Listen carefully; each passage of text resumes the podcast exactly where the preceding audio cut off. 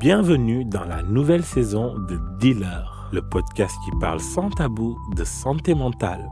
Dans cette nouvelle saison, je reçois des entrepreneurs de différents horizons, des hommes et des femmes au parcours singulier, leurs points communs, des moments de doute et des remises en question. À travers cette saison, mes invités vont nous raconter leur parcours de vie et nous dire comment ils prennent soin de leur santé mentale. Je suis Abdou, fondateur de Dealer.care et vous écoutez Dealer, le podcast.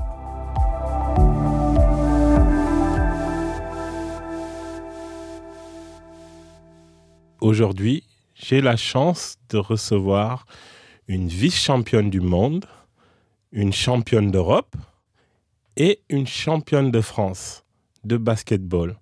Bonjour Abby. Bonjour Abdou. Comment vas-tu?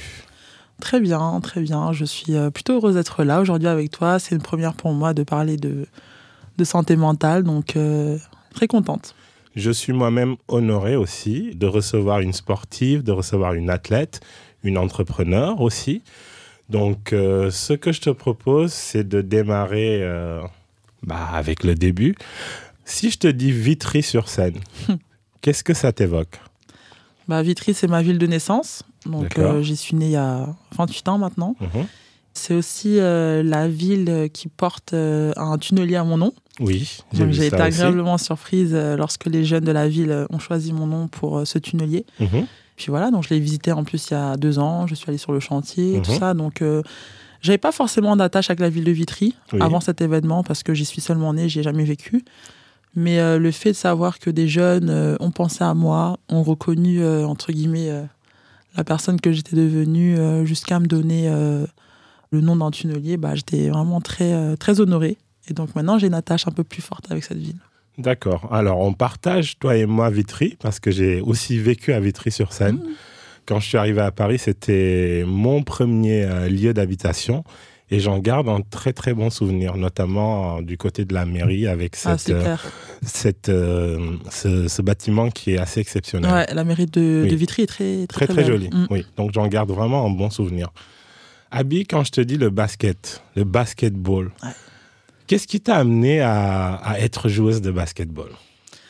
Alors moi, j'ai toujours été sportive de... Non, pas de haut niveau, pardon, mais j'ai toujours mhm. été sportive. Tu peux le euh, dire, de haut niveau Non, hein. non, à 4 ans, c'était pas du haut niveau. Mais j'ai commencé le sport euh, relativement tôt, grâce à ma mère qui, euh, qui était une passionnée de sport et qui m'a inscrite dès que j'ai pu en faire. Oui. Donc j'ai commencé à Créteil, dans la ville où j'ai grandi. Mhm. avec l'école des multisports, donc l'école des petits béliers. Donc c'est une école vraiment fantastique où les jeunes peuvent pratiquer plusieurs sports durant la même année. Oui. Et je trouve ça exceptionnel parce que quand on a 4 ans, on ne sait pas forcément euh, ce qu'on veut faire, mhm. mais on a la possibilité euh, de faire du badminton, du ping-pong, euh, du tennis, de l'escrime, de la boxe, du hand. Et j'ai pratiqué pas moins de 15 sports. Quoi. Donc, entre mes 4 et 9 ans. Oui. Donc je trouve ça exceptionnel, ça m'a beaucoup développé et ça a développé, je pense, en moi aussi cette euh, âme de sportive. Mhm. Et ensuite, bah, à 12 ans, euh, je décide de commencer le basket parce que tout le monde m'en parle depuis que je suis jeune. Mhm. Euh, je suis 1m82 à l'époque, donc ça allait de soi pour beaucoup, mhm. pas pour moi. Mais en revenant de colonie, lors de l'été 2007, j'ai décidé de, de, commencer le basket. D'accord. Mm. Donc, plus de 9 sports, on commence déjà à forger son mental, mm. j'imagine, très jeune. Ah bah oui, oui, oui. Quel est le début vraiment de cette construction mentale? Qu'est-ce que, mm. Quels sont les, les premiers leviers euh, dont tu te rappelles assez jeune? Et comment ça commence à se structurer petit à petit? Alors, je dirais déjà au sein même de ma famille. Mm-hmm. Euh, je suis l'aîné euh, de, de, ma famille. On est quatre enfants. Et donc, j'ai toujours une conscience assez, on va dire, une conscience de l'aîné Ouais, voilà, c'est ça. J'ai euh, très rapidement été responsabilisée. Donc, euh, j'ai eu à avoir des responsabilités jeunes. Euh, et donc, à prendre conscience de mon mental, en fait. Mhm. Très rapidement, à me situer, à réfléchir, à me mhm. projeter. J'ai toujours été quelqu'un qui réfléchissait énormément. On mhm. dit que j'intellectualise trop tout. et donc, du coup, c'est ça. Donc, du coup Très, très jeune, je dirais. Mhm. Vraiment très jeune. D'accord. Mm. Donc, très jeune, il y avait déjà cette prise de conscience, il y avait cette structure mm, qui mm, commençait petit à petit. Et le basketball est venu, j'imagine, euh, couronner un petit peu tout ça. Ajouter un peu plus de rigueur, peut-être? Oui, bah la rigueur, de la motivation. Après, mhm. je pense que je suis une personne à la base qui est euh, très motivée. J'ai toujours été engagée, toujours allé de l'avant. Euh. Donc de faire du basket très rapidement au niveau, parce que mhm. l'année d'après, en fait, je suis rentrée en pôle espoir. Mhm.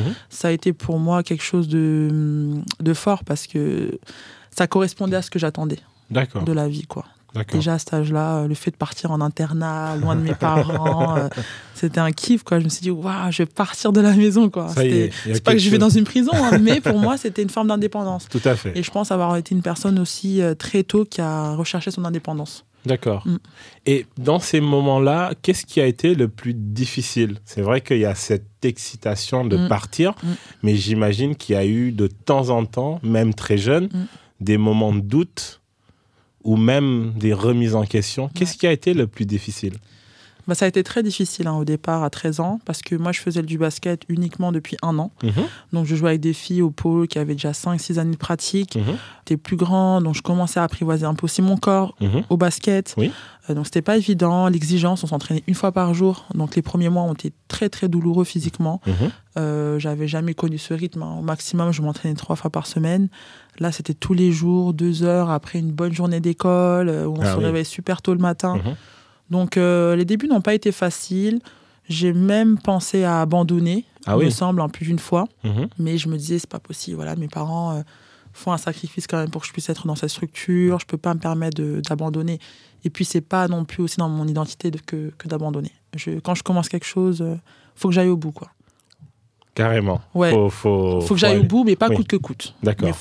Au maximum, je vais au bout. Et puis après, si ça si ça touche mon intégrité, là, je dis stop. D'accord. Mm. Malgré les épreuves, il y a cette volonté d'aller mm. poursuivre et d'aller euh, chercher quelque chose. Oui, bah oui, oui, euh, parce que je voyais aussi l'opportunité qui se présentait à moi. Le basket me permettait d'avoir une, autre vie. Mm-hmm. Tout simplement, je, rencontrais d'autres personnes, je participais à des tournois, je voyageais. Et pour moi, ça, c'était euh, fantastique. Hein. J'avais très peu quitté ma ville depuis que j'étais jeune. Hormis quelques voyages en Italie ou au Sénégal, euh, voilà, je connaissais beaucoup Créteil euh, et ses environs, Paris au plus loin, mais euh, voilà, j'avais l'opportunité de voyager dans la France, de voyager dans le, dans le, sud, dans le nord, de rencontrer des équipes de la Réunion. C'était magique pour moi à cette époque. Alors, quel est le moment le plus difficile, en tout cas, durant cette carrière, mm. en plus cette carrière, cette carrière en tout cas qui est toujours en vie hein, et mm, qui, va continuer, mm. et c'est tout ce qu'on te souhaite. Mais quel est euh, un des moments, si tu dois pointer un moment qui a été vraiment difficile?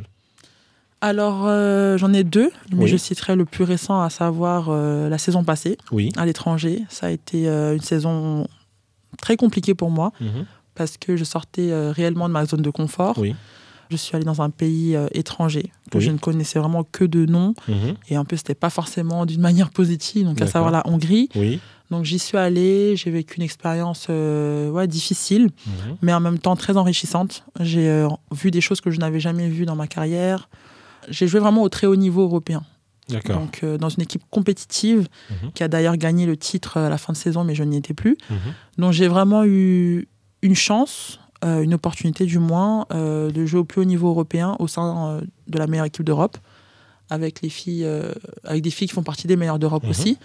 Et en même temps, individuellement, ça s'est pas bien passé, ça a été très difficile. J'ai dû aller chercher des ressources que je ne savais même pas que, que j'avais en moi. Mhm. Mais voilà, un an plus tard, j'ai un peu plus de recul, donc je suis en mesure de comprendre les choses, comprendre ce qui s'est passé, ce qui mhm. n'a pas fonctionné. Je pense qu'il faut encore digérer, parce que c'est pas encore passé. Uh-huh. Mais euh, voilà, je, sais que j'en apprends tous les jours. D'accord. Tu as parlé de ressources en toi et j'imagine mm. d'autres ressources aussi. Mm. J'aimerais que tu puisses nous en dire un petit peu plus. J'imagine que c'était pas toujours facile. Tu mm. parles d'un pays qui t'était complètement étranger en plus. L'intégration, j'imagine, déjà humaine, l'intégration collective, collective parce qu'il y a une équipe, on parle d'une victoire qui est collective. Comment naviguer et comment aller chercher ces ressources-là au quotidien alors déjà, moi, je suis arrivée très déterminée parce que je me dis, bon, euh, je suis à Sopron, euh, un des meilleurs clubs d'Europe, un mhm. club mythique aussi de l'Euroleague, qui, qui, est la, la, compétition reine en Europe. Mhm. Et je me dis, euh, tout de suite, je mets une pression en fait. Donc mhm. ça, ça a été, je pense, le premier point négatif. Si je devais retenir une leçon, ça serait aussi ça, de ne pas se mettre trop de pression être qui l'on est et puis surtout rester fidèle à soi-même. quoi. Mais je dirais que les ressources, d'une part, ont été bah, mon mental, mhm. que j'ai dû challenger. Ensuite, mon entourage, mes amis, ma famille, et surtout, je dirais aussi mon psy. Mhm. Euh, je travaille avec un psy. Euh, bon, j'ai toujours été accompagnée en tant que joueuse pro euh, par un psychologue, mais là, je suis avec un psy depuis 4 ans maintenant. Mhm. Et il m'a été d'une grande aide. Vraiment. Ouais, il m'a permis de tenir le coup. on s'appelait deux fois par semaine, ah parfois plus quand j'en avais besoin. il a vraiment été la personne qui m'a aidé à tenir 7 mois en Hongrie. Mhm. Et puis après, au bout d'un moment, quand on voit qu'il n'y a pas de il n'y a plus d'issue sortie, quoi. Mhm. Il faut se, faut se sauver, quoi. Parce que sinon, après, on y, on y, on y laisse des plumes, mais c'est pas, c'est pas le but, quoi. Je fais pas du basket pour, pour ça. Oui. Mm. Euh, tu dis beaucoup de choses qui m'interpellent. D'abord, l'entourage. Mm. L'entourage, parce qu'un entourage sans, en tout mm. cas, peu importe nos challenges, nous permet de s'élever un petit peu plus, en tout cas de pouvoir exprimer certaines émotions pour pouvoir pointer des choses et avancer. Et tu parles aussi d'un accompagnement un peu plus professionnel aussi. L'accompagnement professionnel, certains de temps en temps ont peur, certains n'y croient pas. Toi, tu es une sportive de haut niveau. En mm. plus, aujourd'hui, tu en parles assez ouvertement. Merci déjà. et j'espère que ça va en inspirer euh, un peu plus euh, d'une ou euh, en tout cas beaucoup, beaucoup de gens. Qu'est-ce qui, pour toi, doit freiner les uns et les autres pour se faire accompagner, peu importe mm. l'expertise en tout cas euh, pour aller mieux. Voilà, mm. je ne je veux pas pointer juste un accompagnement par un psychologue parce mm. que je sais pertinemment qu'il y en aurait qui vont pas le faire, mais je pense que trouver la bonne personne ou les ressources pour pouvoir aller de l'avant, c'est aussi un cheminement personnel. Bien sûr. Qu'est-ce que toi tu pourrais donner comme conseil aux personnes qui nous écoutent aujourd'hui pour vraiment passer le cap de mm. ça? Alors, on a tendance à dire que les athlètes professionnels sont comme des chefs d'entreprise. Oui. Pourquoi? Parce qu'ils doivent constituer une équipe autour d'eux pour performer. Tout à fait. Donc euh, ça, j'y crois dur comme fer. Je mhm. n'avais Euh, J'avais pas conscience de cela mhm. avant de l'entendre. D'accord. Mais c'est vrai que moi, depuis que je suis pro, euh, j'ai toujours fait en sorte d'être accompagné mhm. parce que j'ai bien euh, conscience de mes limites. Et donc, je cherche, bah, pour atteindre mes objectifs, à m'entourer des personnes qui peuvent, oui, qui peuvent cas, qui peuvent t'élever, qui peuvent m'élever, m'accompagner. Donc ça peut être un psychologue, un préparateur physique, un diététicien, un chargé de relations publiques. Et donc j'ai toujours fait en sorte de, me connecter avec des personnes en cas qui me parlent, qui me ressemblent pour euh, être la plus performante possible. Mhm. Et je pense que à l'image des sportifs, tout le monde y gagnerait en fait, selon ses moyens, mhm. à trouver les personnes euh, compétentes qui peuvent les accompagner, qui peuvent les outiller, comme tu disais, mhm. pour euh, atteindre leurs objectifs, pour avancer dans la vie tout simplement. Tout simplement pour vivre correctement et de la manière dont ils l'entendent. Donc c'est un travail à faire, il faut déjà se connaître, connaître ses limites, mhm. les accepter et aussi accepter de tendre la main. Parce qu'il y, y, a des personnes aussi qui sont freinées par leur ego, de se dire bah non, euh, je suis pas fragile, mm. pourquoi appeler un, psychologue? Je suis très fort. Je suis fort. c'est pas une question d'être fort ou pas. Il y a aucun sportif de haut niveau qui se considère faible. Mm-hmm. Moi, la première. Mais je sais que euh, je suis un être humain avant tout et que j'ai mes limites. Et que ma vie privée impacte fortement aussi ma vie sportive, ma vie professionnelle. Et donc, réussir à trouver un, équilibre entre les deux, c'est essentiel pour pouvoir performer. Mmh. D'où aussi la présence d'un psychologue dans ma vie, qui m'aide à mettre de l'ordre dans ma vie, à mieux me connaître, mmh. à savoir ce dont j'ai besoin, ce que je mmh. dois délaisser pour avancer. Je trouve ça formidable parce que euh, c'est euh, vraiment après une relation qui se noue où euh, on sait qu'on peut compter sur une personne, quoi qu'il advienne. Quoi. Pour moi, tu es une chef d'entreprise. Tu en parles. Pour moi, concrètement, tu en es une. parce que tu diriges une entreprise qui est d'abord toi. Mm. Tu es une entreprise à toi toute seule. tu as aussi une association. Tu es diplômé de Sciences Po. Mm. Comment tu as pu naviguer aussi entre le milieu sportif mm. et aller chercher des ressources académiques qui vont te permettre, et qui te permettent déjà de structurer tes projets? Comment c'était cette époque-là? Alors, euh, donc moi, je suis devenue professionnelle à l'âge de 18 ans. Oui. À la suite de ça, pour moi, il était impensable d'arrêter les études. Parce que j'ai toujours été très scolaire. Donc, je me suis dit, bon, je vais m'inscrire à la fac de droit à Toulouse, chose que j'ai faite, mais je n'ai pas voulu dédoubler mon année. Donc, mhm. ça a été un échec parce qu'il était impossible à l'époque d'allier à la fois le sport et les études. Euh, mhm. sur les deux tableaux, en tout cas au niveau. Mhm. Donc j'ai dû abandonner ma première année de droit. L'année d'après, je me suis réinscrite Et là, cette fois-ci, j'ai accepté de dédoubler l'année, donc j'ai réussi à valider un semestre. Sauf que je me suis rendu compte que l'accompagnement était très limité et qu'en tant qu'athlète, euh, je ne pouvais pas me contenter que de ça. C'est là que j'ai pris connaissance du programme que proposait Sciences Po, à savoir le certificat préparatoire pour les sportifs de haut niveau, que euh, du coup j'ai intégré en 2015 et j'ai pu valider mon diplôme euh, en 2020. Mhm. Donc j'ai suivi un enseignement intégralement à distance. J'ai dû m'y rendre deux fois à Sciences Po. Quelques athlètes vont sur place, ceux qui ont la chance de vivre euh, sur Paris ou aux alentours, mais moi c'était essentiellement à distance. Et comment j'ai réussi à allier sport et études? Tout simplement bah, par la motivation. J'avais vraiment ce projet en moi de, de, concrétiser ce, projet académique, quoi, de, valider cette licence à Sciences Po. Je voulais l'avoir, donc euh, je travaillais dès que j'en avais le temps. Donc sur les déplacements, on voyageait beaucoup à l'époque, donc euh, sur les déplacements, dans les avions, euh, dans les aéroports, dans le bus, à l'hôtel. je travaillais plus d'ailleurs en dehors de chez moi que lorsque j'étais à la maison. Mhm. Mais voilà, j'ai réussi à trouver un équilibre comme ça et j'ai surtout pu terminer en fait lors du confinement. D'accord. Là, j'ai charbonné et j'ai terminé du coup à la sortie du, confinement, ouais. Mm. Et c'était comment avec les professeurs? Ça mm. m'interpelle. Comment un, professeur mm. euh, qui a une, championne du monde, euh, une championne de France devant son cours, comment est-ce que vous avez des traitements spéciaux ou on vous considère vraiment comme des, comme des alumni, comme tout le monde ou voilà, est-ce que tu as senti quelque chose euh, en plus de particulier ou pas? Bon, déjà, je corrige chez vice-championne du monde. Hein. C'est pas que j'ai menti. vice-championne. Vice-championne du monde, voilà. Donc non, non, mais les profs, en fait, comme j'étais au sein d'une promotion de sportifs de haut niveau, qui tous étaient excellents dans leur sport, mhm. euh, je ne ressentais pas de traitement de faveur particulier, hormis le fait que c'est un, un, certificat adapté à nos contraintes sportives. Mhm. C'est-à-dire que voilà, j'avais pas de contraintes de temps, personne ne mettait la pression si je validais pas euh, un module euh, en X temps, euh, c'était très souple. quoi. Et les profs étaient vraiment, vraiment ouverts à nous proposer des, des visios, des accompagnements à distance. ça, c'était vraiment top. Quoi. Quand je ne pouvais pas suivre des cours durant des semaines et des semaines, de pouvoir appeler un prof et d'avoir une heure rien que pour moi avec lui, c'était vraiment bien. Donc, un très beau programme que j'ai d'ailleurs recommandé à pas mal de sportifs parce que vraiment, j'ai appris énormément de choses en termes de culture générale. Sciences Po, c'est quand même le top. Et puis surtout, on a eu un accompagnement euh, réellement adapté à nos contraintes de sportifs. Ok, mm. très très bien. Quel est ton rapport avec la performance? Ah bah, La performance, c'est tout. C'est-à-dire que je vais être performante en tout. Hein. et puis ça, c'est bien avant même d'être sportive. Hein. Je mhm. pense que c'était en moi.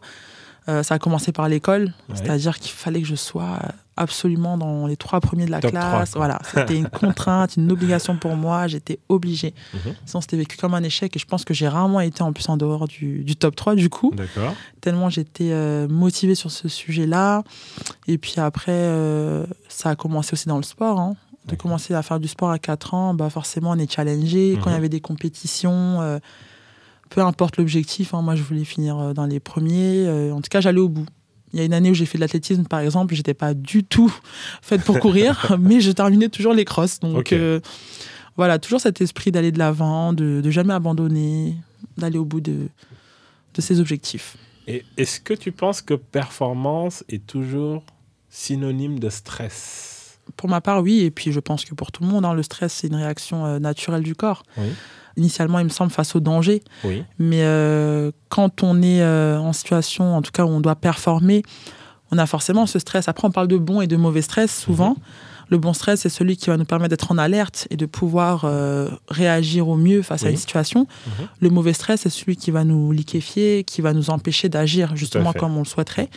Donc, c'est un travail. C'est un travail à faire sur soi qui prend plus ou moins du temps en fonction des gens. Moi, je sais qu'en début de carrière, c'était difficile d'appréhender les matchs, euh, la compétition, les objectifs. Maintenant, avec du temps, bah, j'apprends aussi à relativiser, à me mettre moins de pression, à être sûr de ce que je sais faire aussi. Donc le, le mauvais stress a plus tendance à être du bon stress, de plus en plus. Et c'est ça qui nous permet aussi bah, de toujours être présent lors des matchs, parce qu'un match, c'est 40 minutes on peut très bien commencer, mal terminer, mal commencer, bien terminer. Donc, faut être vigilant. faut être vigilant tout le, tout le match. Donc, euh, oui, performance pour moi est euh, synonyme de stress, forcément. Ouais. Abi, tu as été blessé avant la sélection pour la Coupe du Monde, il me semble. C'est ça.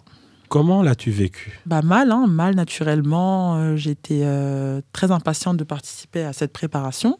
Oui pour la Coupe du Monde. C'était un objectif parce que j'avais une saison en plus difficile. Donc je me disais c'était c'était voilà le, moment de se retrouver à nouveau, de pouvoir jouer à nouveau, reprendre du plaisir dans le basket.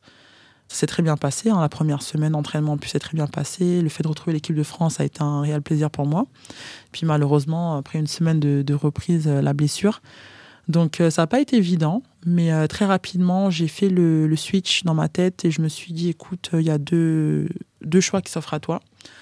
Ou tu t'appuies toi sur ton sort, c'est la fin du monde, pourquoi maintenant, blablabla. Ou tu te dis, écoute, voilà, essaie de comprendre pourquoi tu t'es blessé. Parfois, tu peux ne pas savoir aussi, parce qu'il n'y a pas qu'une seule raison. Mhm. Mais en tout cas, essaie de comprendre euh, maintenant les diverses euh, options qui s'offrent à toi, mhm. comment exploiter aussi euh, tout ce qui viendra. En fait, maintenant, tu vas avoir du temps devant toi. Qu'est-ce que tu vas en faire? Tu vas avoir une vie que tu n'as jamais connue en tant qu'adulte. En tout cas, ça fait 15 ans que je suis dans le sport de haut niveau, donc j'ai plus de vie, en fait, hormis le sport de pas une très grande vie sociale en dehors de, la, de, mes activités sportives. Donc je me suis dit, écoute, tu as au moins un an devant toi là. Tu as mm. presque un an devant toi, donc euh, à toi de choisir ce que tu veux faire, de le faire. Donc euh, très rapidement, moi je me suis projetée sur la suite. Hein. J'ai fait mon petit planning, euh, date de l'opération, la rééducation et tout ce que j'allais faire durant cette période. Alors, je t'ai stalké, c'est ce qu'on dit, non? Stalké, stalké, ouais, stalké, un petit peu. Stalké, excusez-moi, un petit peu. Et j'ai vu que tu lisais notamment Lise Bourdeau. Mm. Et ça m'a vite fait euh, penser à ce livre, Les cinq blessures. Euh, mm. euh, qui empêchent d'être soi-même. Tout à fait. Et je me suis dit, je vais te poser cette question. Qu'est-ce mm. que ce livre t'a apporté, toi qui es en réparation en ce moment? Bah, c'est un livre déjà dont on m'avait parlé il y a presque dix ans. Mhm. Presque dix ans, euh, on m'avait parlé de ce livre-là, dont j'avais découvert réellement ce que c'était. À l'époque, je me suis dit, ah ok, c'est intéressant, mais sans plus. Hein, j'avais 18 ans, donc c'était pas trop mes préoccupations du moment. Mhm. Et là, j'ai lu un livre là récemment euh, de cet auteur euh, sur l'alimentation, la personnalité. Donc ça m'intéressait le sujet. Et puis j'aimais bien son approche, j'aimais bien aussi ses explications le fait qu'à travers euh, quelques pages, elle puisse euh, remettre en question euh, certaines, certains modes de pensée, mhm. apporter de nouvelles opinions aussi. Donc je me suis dit, bon, bah, je vais revenir à cette, à cette femme, à la fameuse Lise, et puis essayer de voir ce qu'elle a écrit d'autre, sachant qu'elle a quand même écrit ce best-seller, Les cinq blessures de l'âme. Donc je l'ai acheté, j'ai acheté celui d'après, un autre encore. Donc je suis partie à la FNAC et j'ai pris trois livres d'un coup et je me suis dit, Allez, thérapie. D'accord. Bon, Lise, si tu nous entends, euh, hein, ouais, tu es bien présente dans nos vies. Merci pour tout. Très euh, intéressant en tout cas. Ah mais je, je confirme, je mm. confirme, je confirme. Et euh, on a souvent tendance à penser que les athlètes, mm. les sportifs de haut niveau sont des machines. Mm. Et là, depuis quelque temps, on, assiste à une, à une forme de lâcher prise, mm. si je peux utiliser cette expression. Mm. Je pense notamment à Naomi Osaka, je mm. pense à Paul Pogba, je pense à Matuidi, enfin, c'est pour en citer ce qui me vient en, tête. Qu'est-ce que ça t'inspire, cette forme de lâcher prise, cette forme d'expression autour de leur propre bien-être mental? Bah, je pense que c'est euh, essentiel, c'est-à-dire qu'effectivement, on pense que les sportifs sont des, euh, des machines, qu'ils n'ont pas euh, d'état d'âme, qu'ils n'ont pas d'émotion ni de ressenti, et qu'ils sont là uniquement pour performer. Donc certes, oui, on est là pour performer, mais pas que. On a aussi un mental dont on doit prendre soin, une santé mentale, un bien-être, tout simplement, pour pouvoir performer. L'un ne va pas sans l'autre. Et je pense aujourd'hui, avec l'avènement de tous les mouvements de développement personnel, mhm. mais au-delà de ça, même, je pense que les gens prennent conscience aussi de leur individualité, de leurs droits. Donc, je pense que les sportifs se sont tout simplement dit, écoutez, nous aussi, on est des êtres vulnérables. Je pense que c'est bien de le montrer aussi, parce que si même les plus grands sportifs peuvent se permettre de, de se lâcher, entre guillemets, sur la place publique, mhm. bah, je pense que la personne lambda se dit, bon, bah, moi aussi, hein, j'ai pas ce mental-là, mais euh, j'ai aussi mes failles. Donc, euh, donc euh, je pense que c'est bien, c'est bien d'ouvrir la voie pour les, plus jeunes aussi, euh, qui pourront se dire que euh, d'avoir un moment de lâcher prise n'est pas un moment de faiblesse mhm. et que euh, être accompagné par un psy, par des professionnels n'est pas un signe de faiblesse non plus. il faut savoir que au même titre qu'on prend soin de soi physiquement, en faisant de la préparation physique mhm. ou bien en faisant de la préparation technique, bah, il faut prendre soin de son mental. Les trois sont, sont liés et si on en néglige un, on performe pas. Et durant très longtemps, on a négligé cet aspect mental. Donc on pourra nous dire oui, mais il y a eu des sportifs qui ont quand même euh, brillé euh, sans pour autant en parler, euh, certes, mais leur écosystème était forcément sain. Oui. C'est-à-dire qu'on ne peut pas, à mon avis, aujourd'hui être un très grand champion et se dire qu'on vit dans le chaos total. C'est faux. Les gens n'en parlaient certes pas, mais ils avaient toutes les conditions autour d'eux qui leur permettaient de, de, performer, de se sentir bien et d'aller sur le terrain à la tête légère. Et ceux qui ont réussi sans ont peut-être performé sur le moment, mais ont disjoncté après. Mhm. il y a beaucoup de sportifs qui ont éclaté euh, en fin de carrière, quoi, qui, sont, qui se sont tout simplement écroulés. Parce que durant 15-20 ans, ils se sont tus, ils ont fait abstraction de leur personnalité, de leur personne, de leur bien-être. Et puis on a vu les dégâts après. Donc c'est bien de divertir le peuple, mais il faut aussi prendre soin de soi, quoi, parce qu'il y a une vie après la carrière. On a tendance à être oublié, euh, on est vite remplacé, mais notre vie à nous continue. Et je pense que ça aussi, les gens le comprennent de plus en plus. Tout à fait. Mm. Je suis absolument d'accord avec ce que tu dis. Une routine, peut-être? Alors une routine, euh, j'essaie de me chercher dans pas mal de routines durant des années et ça me va pas du tout. Je dirais surtout une organisation mhm. qui me ressemble. Voilà, je suis euh, plus le temps passe et plus je me rends compte qu'il faut s'écouter, mhm. savoir se, connaître, connaître euh, du coup ses besoins, Mhm. pour euh, s'organiser en fonction. Donc mettre en, place les choses qui nous font du bien, qui nous permettent d'être bien dans la tête, d'être euh, en paix avec soi-même. Mais euh, je pense que voilà, les modèles tout tracés ne correspondent pas à tout le monde. On a tous des personnalités différentes, donc je pense que l'essentiel est de se connaître, de faire ce travail-là de connaissance de soi pour savoir ce qui nous va, ce qui ne nous va pas non plus. Et puis voilà, et puis composer avec, tout simplement. Si je te dis Tupac Shakur, ça te fait penser à quoi? Ah bah Tupac Shakur, moi c'est euh, un rappeur que j'aime beaucoup. Hein. J'ai euh, notamment une musique, la Changes, que j'aime mhm. énormément de par les paroles, de par tout ce qu'elle renvoie. C'est d'ailleurs une des premières musiques que, que j'ai connues de Tupac. Mhm. Et euh, je pense que tu me poses la question par rapport à une citation. Tout à fait. Voilà, que j'ai pas mal employé là, lors de mon, sur mon projet, autour de mon projet, à savoir je ne changerai pas le monde, mais je ferai réfléchir ceux qui y parviendront. Exactement. Et quand j'ai lu ça, je me suis dit, mais c'est ça en fait. J'ai pas la prétention de me dire que je vais changer le monde demain. Mhm. Et je pense même pas que c'est une prétention. Il y a des personnes vraiment qui ont ce pouvoir-là. Et je sais pas de quoi il fait demain. Mhm. Mais je sais qu'avant ça, je permettrai à d'autres personnes en tout cas ceux qui y parviendront peut-être, à savoir les futures générations, mhm. d'y réfléchir. Mhm. Donc euh, de réfléchir en tout cas à toutes les problématiques euh, qui, qui, nous concernent, les problématiques sociétales. C'est ce que j'essaie de faire à travers d'ailleurs mon, projet associatif. Je m'adresse à la jeunesse, mhm. aux, adolescentes aujourd'hui, pas encore les adolescents, mais ça va venir, mais en tout cas aux adolescentes au Sénégal, pour leur permettre d'être conscientes de qui elles sont, de leurs valeurs, de ce qu'elles peuvent apporter à la société et surtout en fait du gain qu'elle représente euh, au sein de cette société euh, sénégalaise. Exactement. Mm. Une personne ou deux qui t'inspirent Alors, ah, ça, c'est une question difficile. On la pose souvent lors des interviews et tout, mais euh, je sais pas de. Ah, bah si, quand même. Qui m'inspire Moi, j'en ai une en tête, mais je vais rien dire. Ouais, non, dis rien alors. Laisse-moi réfléchir un peu. Non, mais il y a deux athlètes que je cite souvent, que j'aime beaucoup, à savoir Serena Williams et LeBron James. Mais j'aimerais bien rajouter ça à Mané maintenant. Ah, très bien. Voilà, pendant longtemps, euh, j'ai pensé, j'ai regardé que du côté euh, outre-Atlantique, mais euh, on a de grands exemples sur le continent africain et Sadio Mané en est un. Vraiment, lui, c'est quelqu'un que j'admire et que je respecte énormément. Nous sommes deux. non, il est, il est discret. Je dis pas qu'il faut pas être extraverti ou autre, hein, mais c'est quelqu'un de discret, de humble, mhm. qui fait son travail sur le terrain, et qui en dehors aussi fait des choses magnifiques. Il change la vie de personne. Clairement, lui, il peut se dire je change la vie de personne. Voilà, quand, il, quand on voit toutes les réalisations qu'il a menées euh, au sein de son village d'origine, mais je trouve ça euh, magnifique. C'est, c'est, ça, en fait, le but de se dire qu'on a grandi dans un environnement qui nous a donné, pas forcément matériellement, mais qui nous a donné, qui nous a formés, qui nous a forgés et puis de réussir, de devenir quelqu'un d'immense au niveau planétaire, et puis de revenir et d'apporter sa part de, contribution, et c'est juste magnifique. Donc, euh, donc voilà, Sadio Mané en, number one maintenant. c'est un Sénégalais en plus. Bon, Sadio, si tu nous écoutes, on est ravis de te citer et tu nous inspires énormément. Ah, mais énormément, énormément. L'Afrique. Alors, j'ai vu que tu as posé les pieds en Afrique mm. la première fois à 22 ans.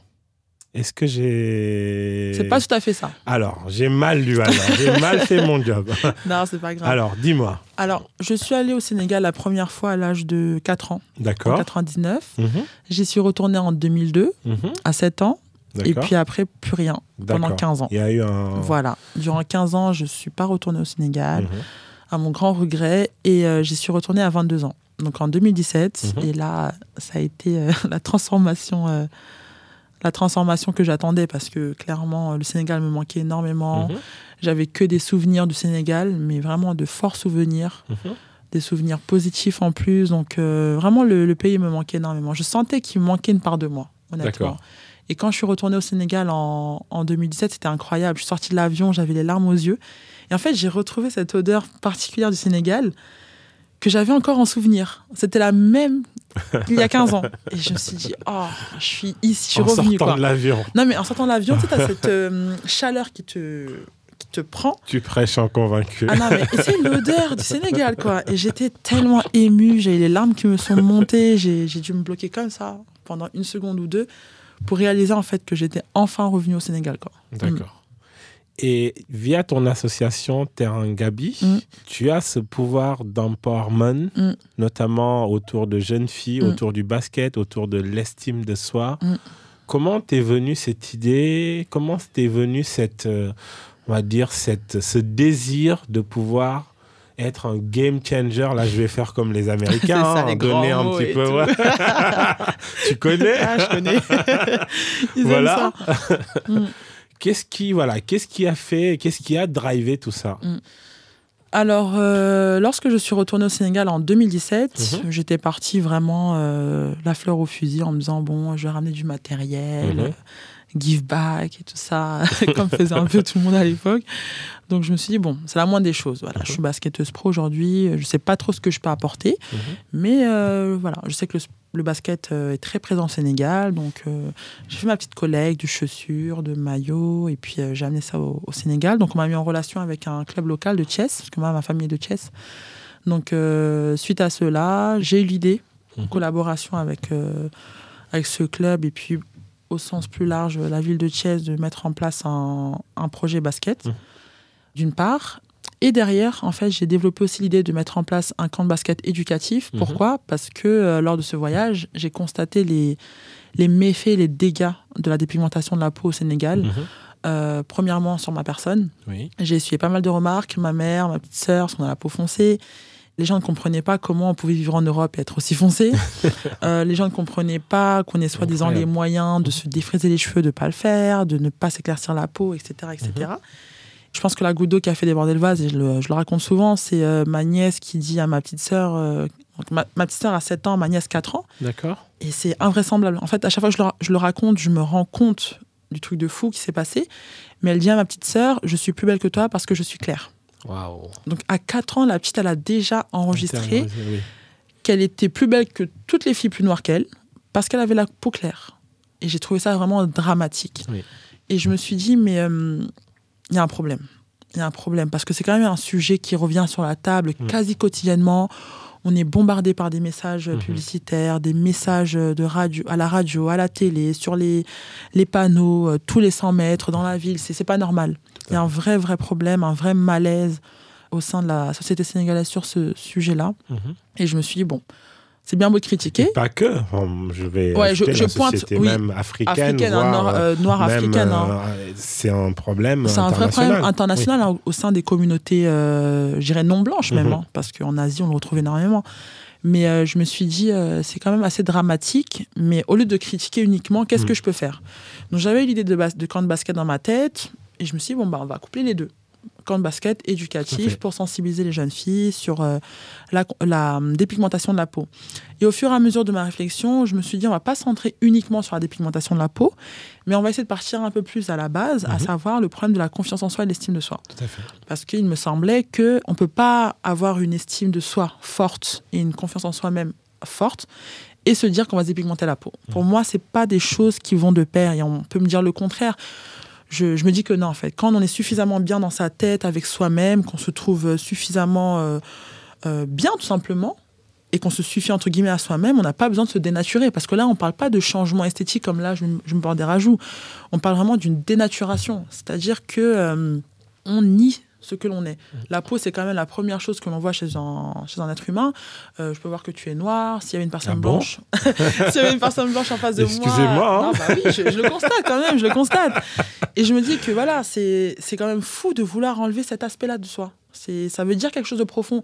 Et puis surtout aussi, on connaît euh, l'histoire. On connaît l'histoire, tous les, tous les dégâts qui ont été causés euh, sur le continent africain, euh, l'esclavage dans un premier temps, la colonisation. Donc ça aussi, ça a laissé des traces, ça a laissé de fortes traces dans la mentalité des personnes aujourd'hui. Donc je me suis dit, il fallait creuser et partir sur l'aspect psychologique en fait. Avant toute chose, on n'est pas là pour critiquer, on n'est pas là pour euh, juger. Mhm. Critiquer, oui, on critique cette, cette pratique-là, mais pas les personnes qui le font. On ne les juge pas, mais on veut les conscientiser. Le but, c'est vraiment de conscientiser ces jeunes filles-là, Mhm. de leur dire, écoutez, ce que vous faites là, vous le faites parce que ça, ça, ça, ça, travaillez sur ça, ça, ça et ça, et vous verrez. Après, si vous êtes convaincu que c'est bon pour vous et que vous Mhm. aimez le résultat, soit, on ne peut pas vous interdire de le faire. Mhm. Mais en tout cas, faites-le en toute connaissance de cause. Voilà. On parle beaucoup de blessures. Mm. Là, on a parlé beaucoup de blessures parce que tu es en rééducation. Mhm. Et blessures, pour moi, il y a le côté physique, mais aussi il y a des blessures intérieures. Quand on parle de, de la personne, de l'estime de soi, de la couleur de peau, voilà. Comment aujourd'hui, voilà, quels sont des conseils ou comment toi tu, tu peux te positionner en tant qu'ambassadrice de ces sujets-là? Quels sont les leviers que tu Mm. pourrais mettre en place Mm. pour pouvoir vraiment parler à un bon nombre? Alors, je suis actuellement en train de travailler dessus, Mhm. justement via un projet euh, d'entrepreneuriat euh, social et solidaire. Mhm. Donc, dans la continuité du projet Terangabi. Donc, Terangabi, c'est l'association euh, qui fait la promotion aujourd'hui de la confiance en soi et l'estime de soi à travers le sport. Oui. Donc, c'est euh, ces différents camps de basket qu'on a mis en place au Sénégal, au sein de, de près de, au sein donc de différentes villes déjà, Mhm. Thiès, Louga. On a aussi fait une action en Côte d'Ivoire et on a sensibilisé aujourd'hui à peu près 200 filles. Mhm. Mais pour atteindre des proportions plus larges, euh, notre but aujourd'hui est de toucher euh, des jeunes filles qui ne sont pas forcément sportives, Oui. pas forcément basketteuses et qui représentent la majeure partie quand même des, des adolescentes en Afrique. Donc nous, on veut euh, proposer des produits et des services qui accompagneront les filles en fait et les garçons à se développer de la meilleure des manières avec un esprit euh, sain, avec une conscience de soi, une confiance en soi, une estime de soi euh, à bloc Mhm. pour pouvoir affronter en fait les différents challenges euh, qu'ils rencontreront dans la vie et surtout être de réelles valeurs ajoutées pour leur Oui. société. Euh, la jeunesse, c'est le futur, c'est l'espoir en fait de tout un pays. Mhm. Et une jeunesse qui se renie, une jeunesse qui n'a pas confiance en elle-même. Ne peut pas développer un État. C'est pas possible. Aujourd'hui, en termes de développement en Afrique, on parle de, des grands chiffres sur la croissance, des Mhm. chiffres, des euh, croissances à deux chiffres, donc c'est très bien. Mhm. Euh, on nous parle de tout ça, mais euh, on ne parle pas en fait de l'état d'esprit. On ne parle pas de l'état d'esprit euh, qui a été, qui a été tout simplement, comment je pourrais dire ça, on a vraiment saqué en fait une bonne partie de la population africaine durant des années, des années. Euh, Aujourd'hui, c'est beaucoup aussi à travers le fait que euh, l'image de l'Africain, de l'homme africain euh, est, est bafouée partout, de, partout dans le monde. On entend toujours des, des, des, des, des polémiques racistes, euh, des, des problèmes de, de tout genre, mais toujours en fait ce problème avec l'homme africain. Et le but, c'est vraiment de retravailler, je pense, l'état d'esprit des gens en Afrique, des Africains, même au sein des diasporas, parce qu'on est tous touchés, on est tous fait. Et de, de, de retravailler ça, de remettre euh, certaines choses à l'endroit pour nous permettre en fait réellement d'aller de l'avant. On ne pourra pas, euh, je pense, se développer comme on l'entend tant qu'on n'aura pas aussi soulevé euh, ces sujets sur la psychologie, sur l'état d'esprit, sur le mindset, comme on dit en fait en anglais. Quoi. Et euh, pour moi, c'est vraiment primordial que d'aborder ces sujets-là. Donc, on travaille dessus. Mhm. Je me donne le temps parce que c'est pas une mince affaire, c'est un vrai travail, a une vraie réflexion sur le On sujet. Mais en tout cas, euh, c'est en cours. Donc j'espère pouvoir euh, toucher le maximum de jeunes filles dans les années à venir, grâce euh, notamment à, cette, à ce projet-là. Pour moi, tu es une chef d'entreprise. Quel type de manager es-tu? Bon, aujourd'hui, j'ai pas trop de gens sous ma gouverne et encore heureux Alors, que- manager, pour moi, c'est pas juste ça, mais je vais écouter ta réponse. Ouais. Bon, bah, quel type de manager je suis? Oui, Je suis quelqu'un de très empathique. Ça, c'est la première chose. Donc, je pense que je ne pourrai jamais euh, diriger des gens, des gens pardon, euh, Mhm. sans état d'âme, Mhm. en pensant que j'ai des robots en face de moi, des, euh, des gens à mon service ou autre. Non, je, je, je traite vraiment les gens avec beaucoup de respect. Mhm. Donc, j'ose espérer, espérer être ce genre de manager, donc empathique, respectueux, mais, mais ferme, dans le sens où quand moi j'ai une vision, je veux qu'on me suive. D'accord. Voilà, c'est un peu qui même me suivre. ça fait un peu dictateur, tyran par moment, mais c'est parce que euh, voilà, je suis convaincue. Et ça peut être aussi un défaut parce que j'ai tendance parfois à mettre des œillères et pas mhm. forcément écouter euh, la vie des autres.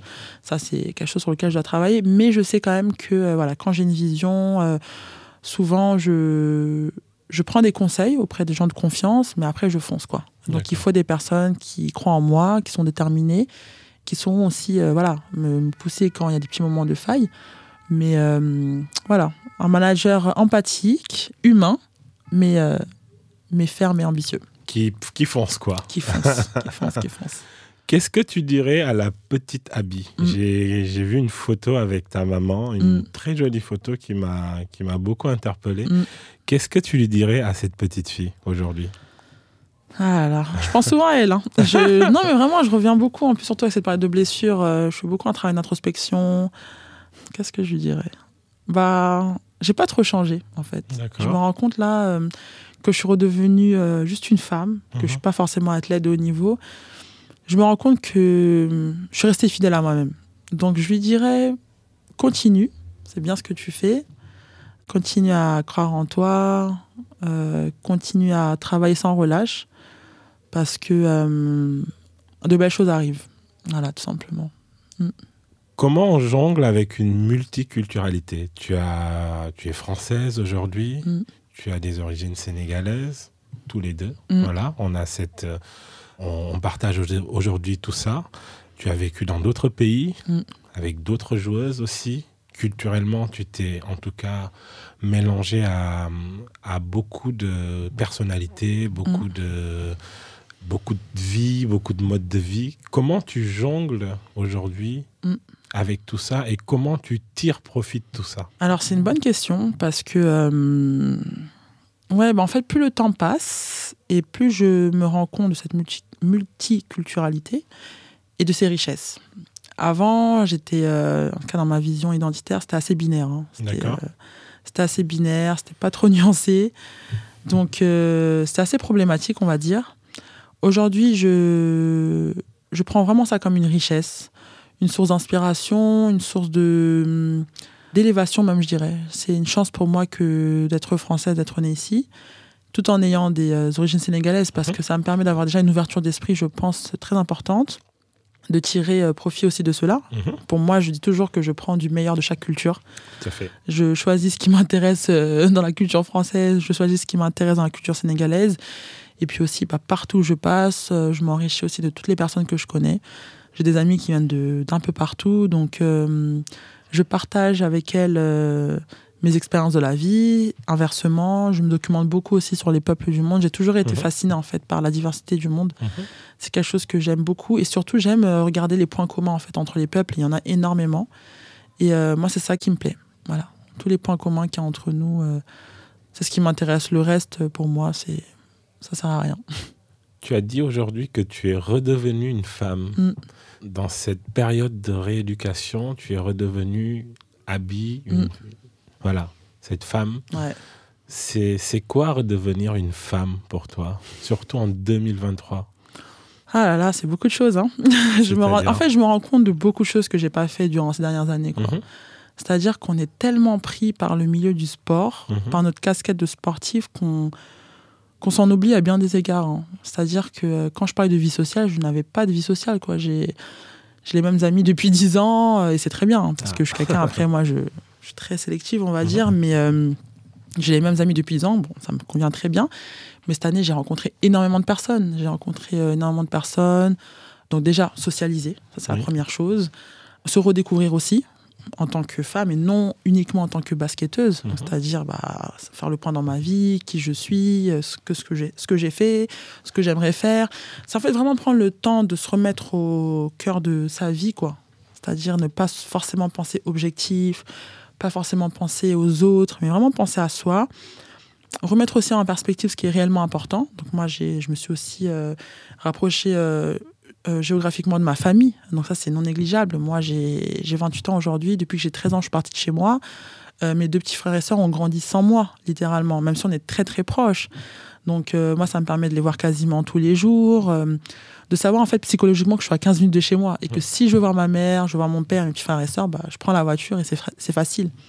Je suis restée parfois 4-5 mois sans voir ma famille, quoi. Donc pour moi, c'est formidable d'être de retour sur Paris, quoi je, je revis d'une autre manière. D'accord, tu mm. redécouvres certains petits plaisirs qui ah étaient un peu abandonnés. Bah, je les découvre carrément parce que vraiment, ma vie d'adulte a toujours été rythmée par ma vie de basketteuse. Je n'ai jamais été euh, aussi longtemps euh, en dehors d'une équipe de basket, euh, d'un écosystème basket. Mhm.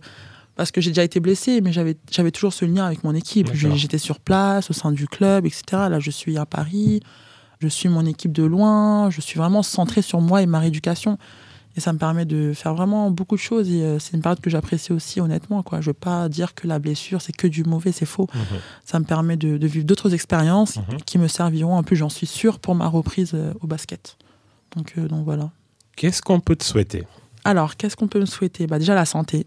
La base. Voilà, c'est quand on la perd que qu'on se rend compte de ce qu'on avait. Mhm. Donc la santé, la paix de l'esprit, mhm. c'est super important. La paix de l'esprit pour pouvoir être bien dans ses baskets au quotidien, euh, en tant que femme, en tant que sportive, et puis en tant que tout ce qu'on veut, hein, amie, sœur, tout ça. Et puis euh, voilà, je dirais euh, l'atteinte de mes objectifs. Hein. J'ai toujours mes objectifs en tête, qu'ils soient sportifs, qu'ils soient professionnels, mhm. en tout cas hors basket. Donc voilà, l'atteinte de mes objectifs, donc la réussite dans, dans mes projets. Voilà, ces trois points-là, je dirais. Et une dernière question, comment tu te sens à la fin de cette conversation? Bah, Très bien, ça fait du bien de parler de ce genre de sujet.